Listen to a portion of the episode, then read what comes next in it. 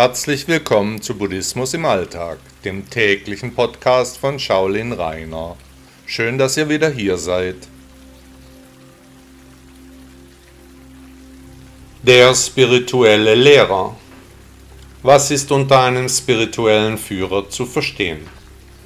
Alle Religionen, Philosophien und Weltschauungen haben Führer, Vordenker, Gurus oder Priester.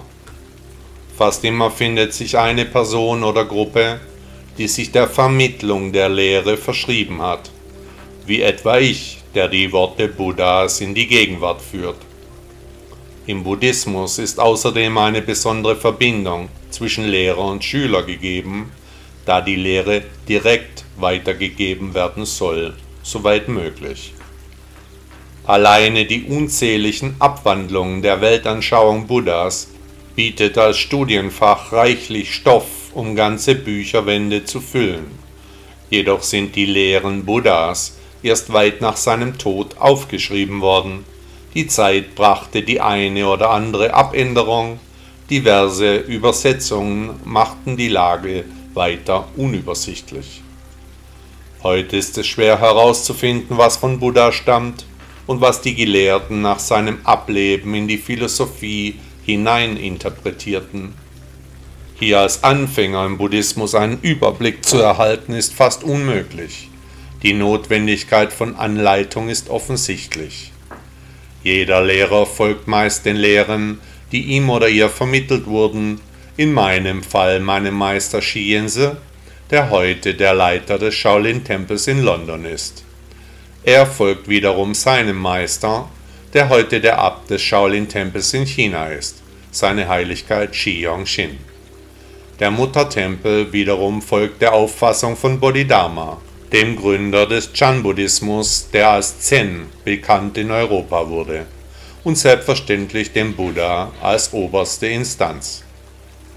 Am Anfang steht die Vermittlung des Grundwissens über die buddhistische Lehre die ich in meinen Texten versuche in alltägliche Dinge einzubinden, um sie so schmackhaft und in Häppchen darzulegen.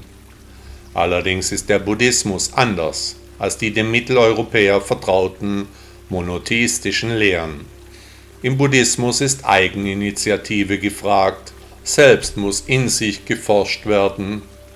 Die Angelegenheit ist nicht mit einer Gabe in den Opferstock erledigt, nein, um Vollkommenheit zu erreichen, ist Anstrengung und immerwährendes Bemühen nötig. Logischerweise kann ich hier nur der Wegweiser sein. Den Weg gehen müssen alle Suchenden selber. Vergleichbar mit einem Bergführer werde ich zwar den Weg zum Gipfel zeigen, aber nicht für andere Menschen den Pfad dann gehen.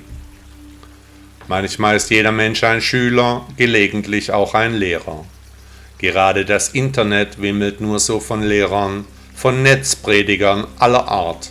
Spirituelle Anleitungen mit jedem möglichen Schwerpunkt. Man kann auch zu einem Fischkopf beten, wenn man nur fest daran glaubt. Welche Aufgaben hat ein spiritueller Lehrer im Buddhismus? Er oder sie muss die spirituelle Lehre von Buddha vermitteln, seine Philosophie erklären, mit eigenen Worten auf die Essenz hinweisen, mit dem ausgestreckten Finger auf das persönliche Erwachen zeigen. Ich zeige, Sie gehen. Wenn Sie nicht wollen, dann bleiben Sie einfach stehen, dann gehen Sie vielleicht ein anderes Mal weiter. Der Weg ist das Ziel. Buddha sagte einmal, vollkommen ist der Held, der Führer, der große Seher, der die Siege errungen hat. Herzlichen Dank, dass Sie Buddhismus im Alltag gehört haben.